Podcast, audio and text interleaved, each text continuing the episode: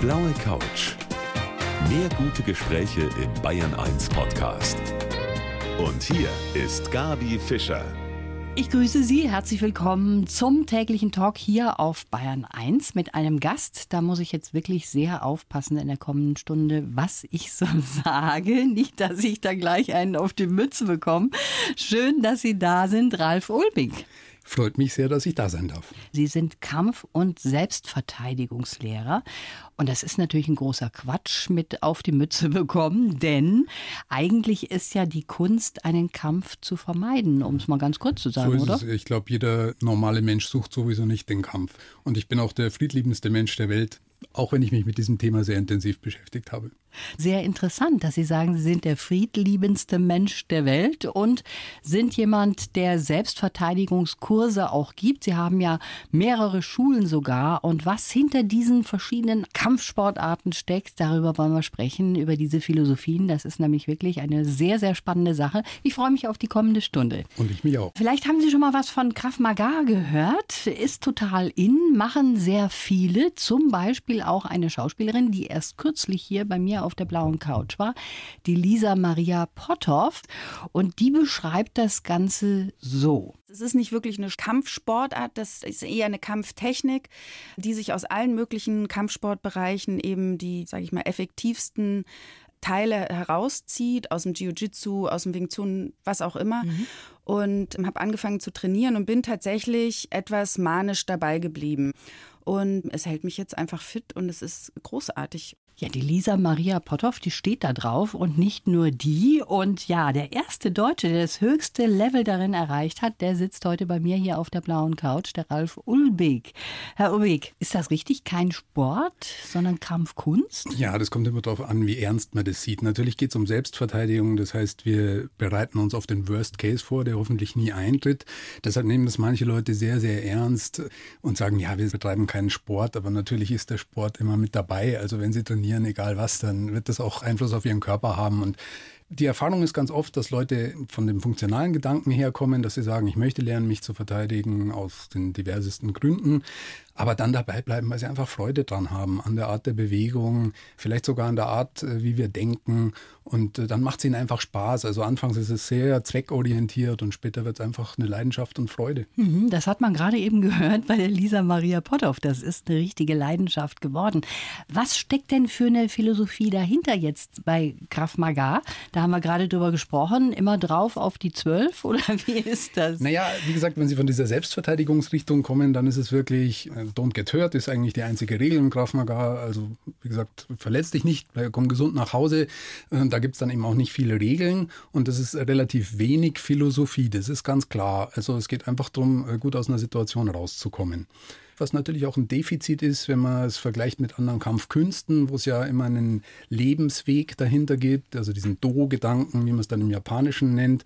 Und manchmal kommen dann natürlich auch Sachen zu kurz. Also wenn man sich nur auf die eine Sache fokussiert, dann blendet man manches aus. Aber klar, wenn es um mein Überleben geht, dann möchte ich möglichst effektiv sein und dann mache ich mir jetzt nicht so hochtrabende philosophische Gedanken. Hört ein bisschen martialisch sich an. Also da heißt es wirklich gleich mal drauf auf den Gegner. Ja, also wie gesagt, gesagt, es geht schon um maximale Effektivität. Wenn ich in einer blöden Situation bin, möchte ich die möglichst effektiv lösen, damit ich möglichst wenig äh, Probleme habe und natürlich gesundheitliche Folgen und Einschränkungen. Das möchte keiner von uns, die kommen sowieso später von allein. Aber was ist denn effektiv? Die Weichteile, die Augen oder was?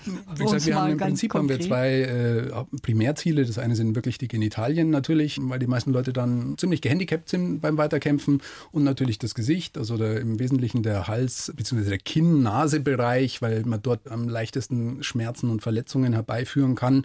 Natürlich nur, wenn das Ganze auch gerechtfertigt ist. Und was für Menschen kommen jetzt in Ihre Schulen? Sie haben ja mehrere Schulen. Was sind das für Menschen, die schon schlechte Erfahrungen gemacht haben? Ah, das ist alles dabei. Also allein rein statistisch sind da immer Leute dabei, die auch schlechte Erfahrungen gemacht haben. Das ist ganz klar. Aber ansonsten ist es, sage ich mal, ein repräsentativer Querschnitt. Also da ist alles dabei. Natürlich ist es immer so, in dem sportlichen Bereich sind viele junge Leute unterwegs. Ja, da ist die Hemmschwelle ein bisschen geringer. Wenn die Leute dann schon ein bisschen älter sind, dann haben sie oft das Gefühl, sie müssen sich vergleichen. Aber das ist natürlich überhaupt nicht nötig, weil man passt das Training einfach an seine Verhältnisse an und dann ist es für jeden das Richtige. Also das heißt, Sie tun was für die Fitness und Sie geben so ein bisschen Anleitung, wie sollte ich mit jemandem umgehen, der mich angreift. Also wo sollte ich ansetzen quasi? Das kann man aus verschiedenen Richtungen natürlich beleuchten. Und am Anfang ist sicherlich dieses äh, Körperliche sehr im Vordergrund. Ja, das heißt, wir wollen eine gute körperliche Lösung für ein akutes körperliches Problem. Und später, glaube ich, wie geht schön man. Sie das ausdrücken. für ein akutes körperliches ja. Problem. Und später kommt man sicherlich mehr in den Bereich, wo man dann eben stärker sich darauf fokussiert, dass man frühzeitig schon abbiegt, eben den, die richtige Entscheidung trifft, es erst gar nicht zur Eskalation kommen lässt, was grundsätzlich in dem System so vorgesehen ist. Aber wie gesagt, wenn die Leute anfangen, dann sind sie sehr auf dieses Körperliche fixiert und erst später entwickelt sich das meistens in die andere Richtung, dass selbstverständlich die Eskalation dazugehört und wie gesagt, ganz viel hat damit einfach zu tun, auch wie ich in den Wald hineinrufe. Mhm. Also wenn Sie also die Haltung, ja. eigene Haltung. Ja, und Körpersprache ist dann natürlich eine ganz wichtige Geschichte. Da kommt die Sicherheit natürlich aus dem Wissen heraus, dass ich mit vielen Situationen gut zurechtkomme.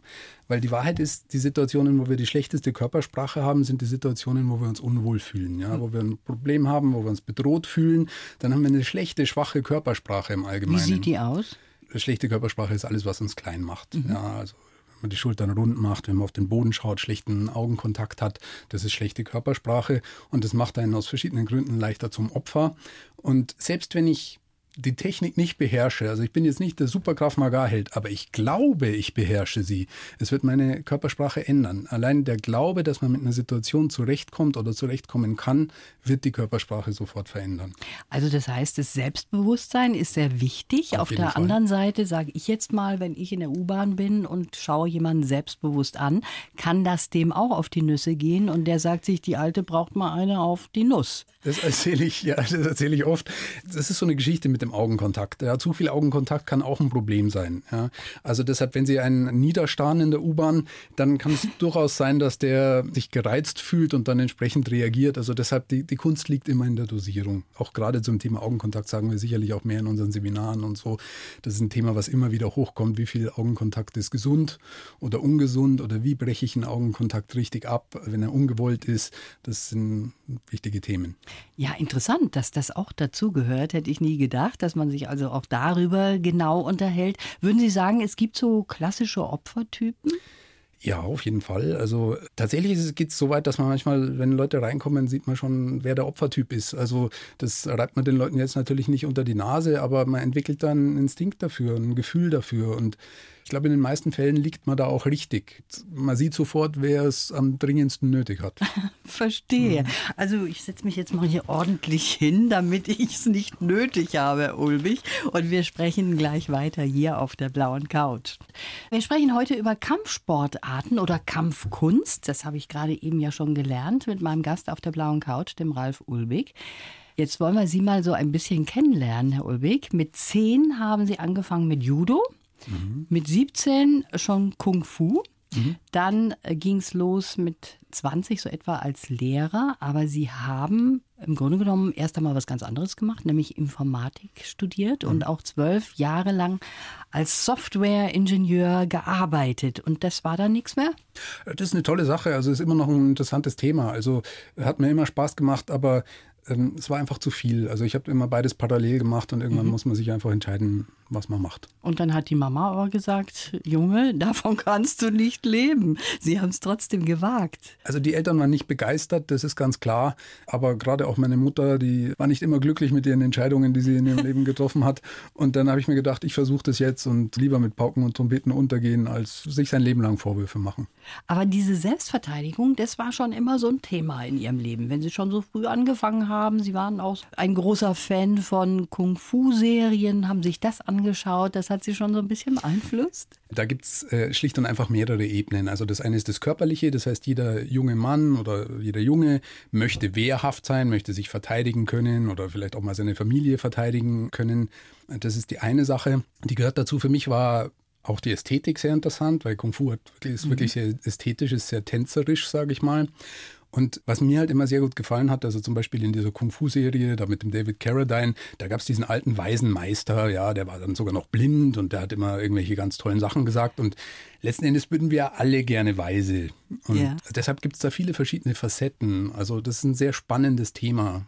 Ja, weil eben auch eine Philosophie dahinter steckt. Ne? Ja. Es ist ja nicht nur dieser Sport oder diese ja. Kampfkunst, sondern es ist auch eine Philosophie dahinter, die einen vielleicht auch so ein bisschen über sich selber einiges sagt, ne?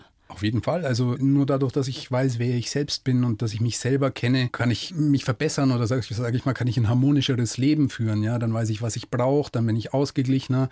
Das wird positiven Effekt auf meine Beziehungen haben. Also deshalb denke ich, ist sowas schon immer sehr wichtig. Mhm. Und in der traditionellen Kampfkunst gibt es das eben. Klar, die Philosophie, die dahinter steht, ist der Buddhismus, ja, der mich auch beeinflusst hat. Wie gesagt, das darf man alles nicht so, so sehen, dass wir jetzt deswegen Buddhisten sind, die irgendwie diesen bunten tibetischen Buddhismus Buddhismus ausleben oder so, aber es sind halt gute Denkanstöße und die habe ich halt früher, habe ich das aus der Kirche bekommen, also ich wurde sehr christlich erzogen und äh, später war das halt mehr aus dieser Richtung, aber es geht einfach darum, dass man Input hat, dass man sich mit Themen beschäftigt, die einen weiterbringen. Mhm, und über sich selbst auch was erfährt. Sie haben es eben gesagt, es gibt diese typischen Opfertypen, das kann man schon sagen.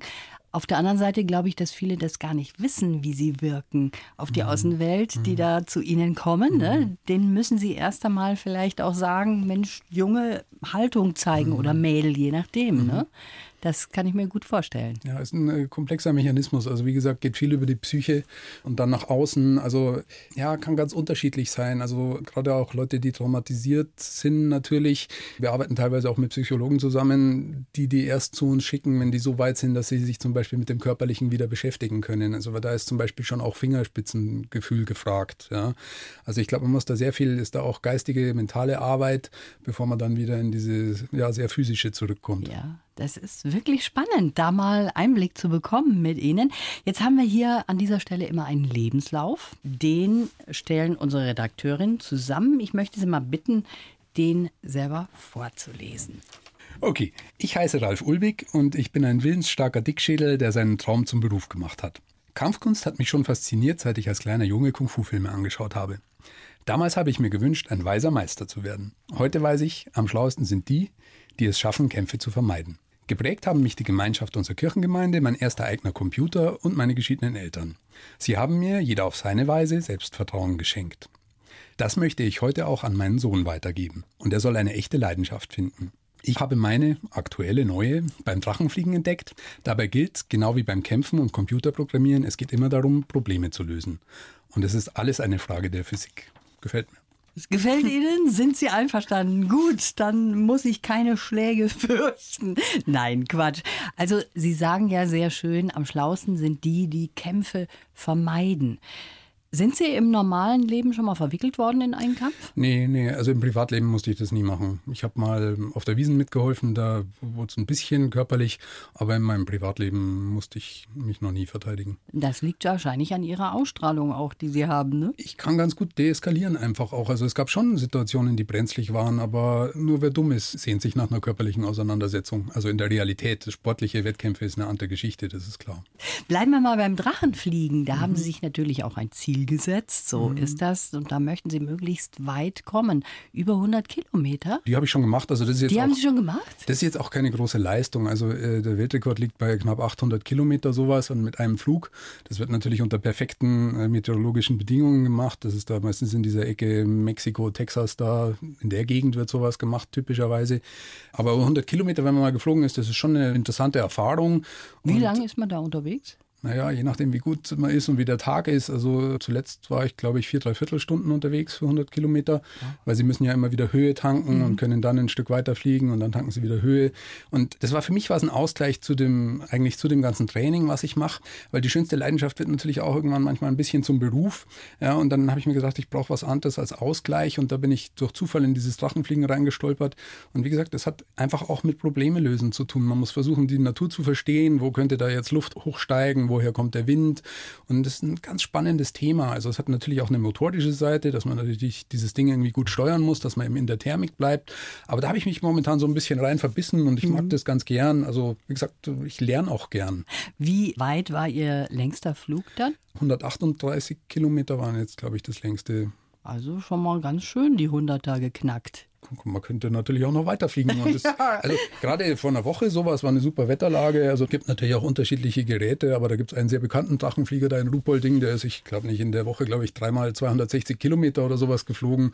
Also das ist natürlich nochmal eine ganz andere Hausnummer. Mhm. Also da weiß man dann auch, wo man steht. Ja, das ist auch manchmal nicht schlecht, wenn man das weiß. Also beruflich haben Sie sich dem Kampfsport oder der Kampfkunst verschrieben. Und selber sagen Sie über sich was ganz Erstaunliches und darüber wollen wir gleich weitersprechen. Herr Ulrich, Sie sagen von sich selber, und das fand ich dann doch sehr überraschend, dass Sie eigentlich ein schüchterner Typ sind. Wie passt das zusammen mit einem Kampfkunstsportler? Das glaubt mir heute dummerweise keiner mehr, aber eigentlich bin ich ein, äh, schon eher ein ruhiger Typ. Natürlich, wenn ich mich in dem Thema auskenne, habe ich kein Problem darüber zu reden und, und dann habe ich ja auch was zu vermitteln. Also ich habe auch sehr früh angefangen, so Computerschulungen zu machen und deshalb habe ich wenig Probleme vor Menschen zu reden mhm. oder sowas, was ja für viele Leute so ein bisschen ein Angstthema ist. Aber das bin ich gewohnt und wie gesagt, ich unterrichte seit 30 Jahren oder sowas. Und dann hat man da kein großes Thema damit. Also, aber eigentlich so von innen raus bin ich eher der ruhige Typ. Ruhig ist ja nicht gleich schüchtern. Schüchtern ja, würde doch, für mich auch bedeuten. Auch. Also ich bin jetzt zum Beispiel auch niemand, keine Ahnung, der eine Frau anspricht so leicht oder nee? so. Also es hat sich ja zum Glück doch immer irgendwie gefügt, aber äh, ich bin jetzt da nicht so mutig, dass ich dann darauf zugehe, obwohl man eigentlich nichts zu verlieren hat. Ja. Aber also da merke ich schon, dass ich schon schüchtern bin. Das ist eine lustige Mischung, finde ich, wenn Sie das so sagen. Ja, und immer mehr Menschen, die machen eben solche Selbstverteidigungskurse, die Sie auch geben. Zum Beispiel auch meine Kollegen, Tillmann Schöberl beispielsweise, der war schon bei Ihnen, Michael Heinemann. Da muss ja was dran sein und deshalb sprechen wir darüber auch gleich nochmal weiter. Wir Deutschen, wir glauben immer, wir können alle Auseinandersetzungen wegdiskutieren. Wir haben einfach eine Beißhemmung. Das sagt mein Gast heute auf der blauen Couch, der Kampfkunstlehrer Ralf Ulbig. Soll das heißen, wenn es ernst wird, dann sind wir einfach zu brav? Ja, also ich glaube, es hat sich ein bisschen was geändert in der letzten Zeit, aber trotzdem, wir werden alle so erzogen, dass Probleme durch Reden gelöst werden, was vollkommen in Ordnung ist, gar keine Frage. Es kommt also immer auf den Kontext an. Aber was ich damit meine, ist wirklich nur, wenn es mal körperlich ist, äh, mhm. wird oder wenn jemand auf die körperliche Ebene wechselt, da geht es mit Reden allein nicht mehr. Wenn ich da kein Mittel habe, die Situation zu lösen, dann habe ich ganz schlechte Karten. Ja, deshalb ist es halt gut, wenn man dieses Physische einfach im Hintergrund hat. Also ja. wenn es wirklich ernst wird, dann würde ich beispielsweise meine Beine unter den Arm packen und versuchen zu laufen, so schnell es geht. Das sage ich oft im Seminar. Also wenn wir den ganzen Tag weglaufen, üben würden, dann wäre es ein perfektes Graf Magar-Seminar. Ja? der Spaß hält sich halt in Grenzen. Also Wäre ein Lauftraining dazu. dann sozusagen. Also Läufer sind ganz, ganz weit vorne in Sachen Selbstverteidigung. Ja, aber was würden Sie denn für konkrete Tipps geben? Also wenn ich jetzt in der U-Bahn mich irgendwie bedroht fühle, ab wann soll ich denn tatsächlich auch stehen bleiben und sagen, so, jetzt nehme ich aber die Herausforderung an? Es kommt sehr auf die Situation an. Also wie gesagt, der erste Rat ist immer Flucht, taktischer Rückzug. Ja. ja Flucht klingt immer ein bisschen negativ. Aber die Frage, die man sich in solchen Situationen oft stellen sollte, ist, warum bin ich noch hier? Muss ich hier sein? Muss ich mich dem aussetzen? Und in ganz, ganz vielen Fällen wird man dazu kommen, dass man sagt, muss ich nicht. Ja, es ist vollkommen okay, wenn ich gehe. Ich sage, manchmal kommt einem vielleicht auch der eigene Stolz da ein bisschen in die Quere, dass man meint, man muss jetzt zeigen, dass das mal hier ist und ja, darf sich da nicht irgendwie klein machen lassen oder unterkriegen lassen. Aber wenn man diesen Stolz runterschluckt, dann glaube ich, ist es in den meisten Fällen gesünder. Natürlich gibt es auch einen Punkt, wo ich irgendwann vielleicht konfrontiere, also jetzt hm, beispielsweise eine Frau, die das Gefühl hat, sie wird verfolgt, also gibt es auch verschiedene Strategien natürlich, die man vorher schon anwenden kann, aber ich möchte zum Beispiel nicht, dass mich jemand von hinten angreift, mhm. also dann, wenn ich das Gefühl habe, da ist jemand, der mir gefährlich wird, dann stelle ich mich lieber halt frontal hin, konfrontiere den, sage dem auch sofort, dass er wegbleiben soll von mir, dann habe ich immer noch, falls es jetzt zur Eskalation kommt, eine bessere Chance, als wenn der mir nachläuft und mich von hinten irgendwie erwischt, das ist mhm. ganz logisch. Aber generell muss man schon sagen, wir Frauen sind schon in einer schlechteren Position im Grunde genommen.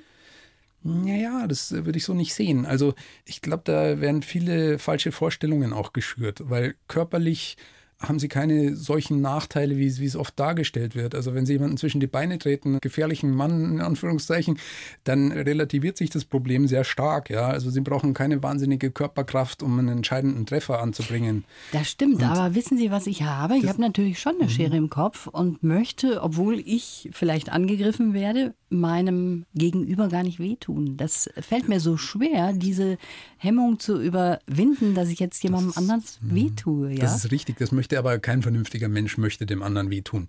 Umgekehrt, also jetzt zum, das sage ich auch oft in unseren Seminaren, also so, so ein Tritt zwischen die Beine ist eigentlich eine, kann eine sehr freundliche Aktion sein. Ja, weil ich habe dem anderen nicht die Nase oder den Kiefer oder sonst was gebrochen und das Problem behebt sich wieder. Also ich kenne keinen Fall, wo danach irgendwie, sage ich mal, irgendwas nicht mehr geklappt hat. äh, deshalb kann das sehr freundlich sein. Also das ist noch eine weiche Lösung. Ja, also gerade jemanden niederschlagen, keine Ahnung, irgendwelche Knochen brechen, kann sehr viel problematischer sein, als einfach mal im richtigen Moment beherzt zuzutreten wie gesagt, es muss natürlich verhältnismäßig sein, das ist ganz klar. Also ich möchte nicht irgendjemanden einfach niederstrecken, weil sich es gerade gut anfühlt. Das muss schon zur Situation passen, das mhm. ist auch klar. Also ganz wichtig ist Selbstvertrauen auch zu stärken. Sie haben eben gesagt, Sie arbeiten auch mit traumatisierten Menschen, die zu Ihnen geschickt werden von Psychologen, die da auch wieder Selbstvertrauen bekommen durch ihre andere Körperlichkeit, oder? Ja, das ist natürlich ein aktuelles Thema, aber es ist eine ganz andere Situation. Wenn Sie daraus an das Thema rangehen, also dann werden Sie sehr viel mehr Hemmungen und Berührungsängste haben als jemand, der da nicht vorbelastet ist. Und wenn wir über gerade auch die Nachteile von Frauen sprechen, was wir gerade gemacht haben, mhm. Frauen werden besonders so erzogen, dass man Probleme nicht körperlich löst. Ja, deshalb ist diese Körperlichkeit, die es dann im Training gibt, manchmal für Frauen viel schockierender in Anführungszeichen als für Männer, was natürlich ein Nachteil ist in einer Selbstverteidigungssituation. Also deshalb plädiere ich quasi dafür, dass auch junge Mädchen und Frauen halt äh, solche Sportarten machen sollten, weil es ihnen wahnsinnig gut tut und weil sie diese Hemmungen dann bis zu einem gewissen Grad verlieren und dann werden sie sich viel leichter tun. Wenn Sie einen neuen Kurs starten, dann haben Sie ja ganz viele unterschiedliche Typen da. Der eine ist so, der andere so. Ja. Muss man sich da vorstellen? Ja, ja, wir machen typischerweise machen wir eine Vorstellungsrunde in der Vorstellungsrunde erfährt man schon viel über diese Leute. Jeder lässt auch nicht gleich alles raus, mhm. also das ist ganz, ja, ganz unterschiedlich, aber man entwickelt schon relativ schnell ein Gefühl dafür, wie sind diese Menschen drauf und wir kriegen da auch sehr, sehr gutes Feedback. Ich würde jetzt nicht sagen, dass ich der bin, der jeden sofort durchschaut, wenn er ihn sieht oder wenn der ein paar Sätze sagt, das ist klar, aber wir bemühen uns da immer und wir geben den Leuten viel Freiheit, auch in dem Sinn, dass wir sagen, geh immer nur so weit, wie es für dich passt, ja, wie es für dich angenehm ist. Wir nötigen keinen zu irgendwas und wir versuchen eine sehr entspannte Lernumgebung zu schaffen, eine sehr geschützte Umgebung. Und ich glaube, das ist der Ort, wo man halt auch am besten wächst. Jetzt haben wir über Judo gesprochen, wir haben über Kung Fu gesprochen, was ja sehr ästhetisch aussieht. Und dann kommt Graf Maga. Da habe ich jetzt überhaupt keine Vorstellung, mhm. Herr Ulrich, wie das aussieht. Ja, Graf Maga ist, verglichen mit dem Kung Fu, ist es äh, hässlich, aber effektiv. Äh, Ach so. Wie gesagt, es geht halt darum, dass es funktioniert und da ist Ästhetik ein sehr untergeordneter Aspekt. Wenngleich natürlich eine gute Technik oft trotzdem eine gewisse Ästhetik hat, weil man spürt, dass die Energie halt optimal umgesetzt wird und effektiv ist in diesem Sinn. Aber wie gesagt, hier geht es nur um die Funktionalität und das ist der große Unterschied zum Kung Fu. Haben Sie auch schon mal jemanden in Ihren Kursen, der einfach nur draufhauen will? Es gibt solche Leute, die kommen zu uns sehr, sehr selten und die kapieren meistens auch, dass sie bei uns nicht an der richtigen Stelle sind. Also ich glaube da ganz fest an das Konzept Gleiches zieht Gleiches an und deshalb haben wir damit faktisch keine Probleme. Also das kommt sehr selten vor. Ralf Ulbig, heute hier bei mir auf der blauen Couch und ich habe jetzt für Sie einen Titel, der passt wie die Faust aufs Auge. Kung Fu Fighting, nein. Kung Fu Fighting, den hören wir uns jetzt an. Kung Fu Fighting für meinen heutigen Gast hier auf der blauen Couch, den Kampfkunstlehrer, sage ich jetzt mal, Ralf Ulbig aus München. Kung Fu Fighting. Wir haben gerade eben schon darüber gehört, dass sie diese Sportart näher rangebracht hat, auch an den Buddhismus über mhm. ihren Lehrer. Mhm. Das heißt jetzt nicht, dass jeder, der Kung Fu mhm. macht, auch Buddhist ist. Aber ist das etwas, was Sie immer noch in sich tragen, diesen Buddhismus, oder haben Sie da nur näher einfach mal reingeschnuppert? Also man darf es jetzt nicht übertreiben. Ich sehe mich deshalb jetzt nicht als Buddhist oder ich sage jetzt auch nicht, dass ich da besonders viel drüber weiß, aber das sind eben Anstöße, um über das Leben nachzudenken, um über sich selbst nachzudenken und das hilft einem einfach fürs normale Leben. Also so versteht sich Buddhismus ja eigentlich auch. Er soll einem helfen, ein besseres Leben zu führen. Und ich glaube, das ist sehr positiv, vor allem eben auch, wenn man da irgendwelche Vorurteile weglassen kann. Wir hatten da mal zum Beispiel einen Schüler, der war halt griechisch-orthodox und der fand es sehr befremdlich, dass da meditiert wird und hatte Angst, dass er deswegen jetzt Buddhist ist und vielleicht kein guter Christ mehr. So ist das natürlich nicht. Das ist tatsächlich so, dass auch meditiert wird dann vorher? Ja doch. Also ich denke, die meiste Arbeit findet trotzdem zu Hause statt. Für mich war es immer so, da sind die Leute natürlich unterschiedlich. Zu Hause meditieren war für mich das, wo ich eigentlich die besten Erfahrungen gemacht habe. Sie bieten so vieles an bei sich, das muss man schon sagen. Judo beispielsweise, das war ja mal auch ein großer Hype. Jetzt ist es vielleicht ein bisschen Krav Maga, über mhm. das wir auch schon mhm. gesprochen haben. Sind das so Wellen, wo es auf und runter geht? Ich meine, wenn man viele Schulen hat, dann macht man sich vielleicht auch Gedanken, Selbstverteidigung, in welche Richtung geht es denn eigentlich? Ja, es gibt natürlich immer solche Hypes. Also ja. ich glaube, dass ich da, ähm, wenn wir nur über Funktionalität äh, reden, beim Krav Maga gut angekommen bin und wie gesagt, dass das Kung Fu so meine andere Seite schön anspricht und fördern kann. Judo habe ich ja nie unterrichtet in dem Sinn, das war nur mein Einstieg in das Thema. Wir machen noch ein bisschen MMA, also Mixed Martial Arts, was dann eben auch Richtung sportliche Auseinandersetzung ist, eben im Ring sozusagen. Da gibt es dann eben auch Werfen, Schlagen, all sowas. Das befriedigt nochmal einen anderen Aspekt, eben gerade für junge Männer, die sich sportlich messen wollen ist das eine tolle Sache. Also ich sag's mal so, es gibt sicher immer wieder neue Dinge, aber ich glaube, so viel mehr kann da nicht mehr kommen, weil gerade der menschliche Körper auch hat sich ja in den letzten 10.000 Jahren jetzt nicht so wahnsinnig verändert. Deshalb die Werkzeuge bleiben letzten Endes dieselben und es gibt dann halt kleine Unterschiede und am Ende bin ich der Meinung, kommt es nicht so darauf an, welche Methode, welchen Stil man mhm. lernt, sondern ob man sich wohlfühlt in dieser Gesellschaft und ob das ein gutes Umfeld ist, um zu wachsen. Was ist denn eigentlich das Oberste in Kraft Maga, was man werden kann? Es gibt einfach Levels, die sind Levels. durchnummeriert. Und Sie sind Prinzip. am obersten Level? Nein, nein, nein, bin ich nicht. Also ich bin ganz gut dabei, sage ich mal, wobei mich eigentlich Graduierungen jetzt nicht mehr so interessieren. Gerade auch, weil ich genau sehe, dass der Trend dahin geht, dass jeder immer nach Auszeichnungen jagt. Ja, wie gesagt, ich habe auch meine Sachen, denen ich hinterherjage, aber gerade in dem Bereich Selbstverteidigung finde ich es nicht so angebracht, weil es einen eben wegbringt von dem, worum es eigentlich geht. Mhm. Ja, und wenn es mhm. nur darum geht, welches Abzeichen ich da auf meiner Hose habe, dann finde ich es nicht mehr so gesund. Ja. Hinter was jagen Sie hinterher? Momentan ist es bei mir eben eher privat, Drachen. diese Drachenfluggeschichte. Ja.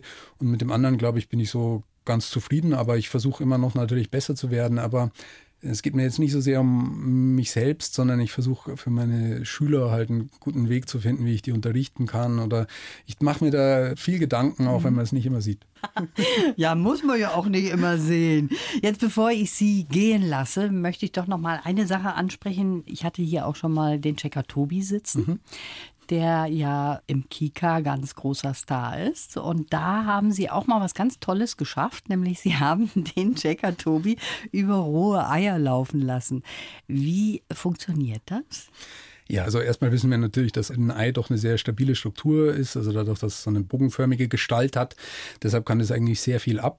Da geht es um Physik, es geht um den Druck zu verteilen.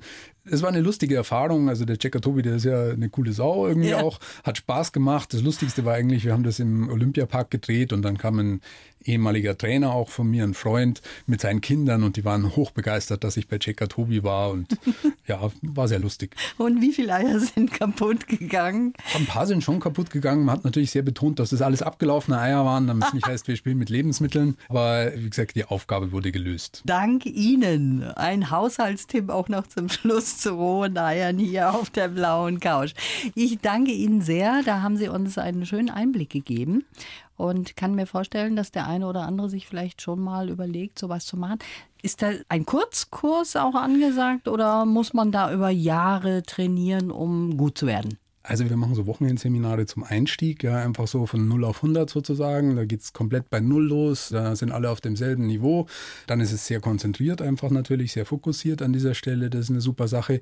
Aber was ganz klar sein muss, wenn man das dann wirklich auch anwenden können möchte, dann muss man sich länger damit beschäftigen. Also wir erleben durchaus, dass viele Leute kommen, die sagen, ja, ich mache jetzt Weltreise und vorher schnell habe ich mir gedacht, lerne ich mhm. in einer Woche Selbstverteidigung.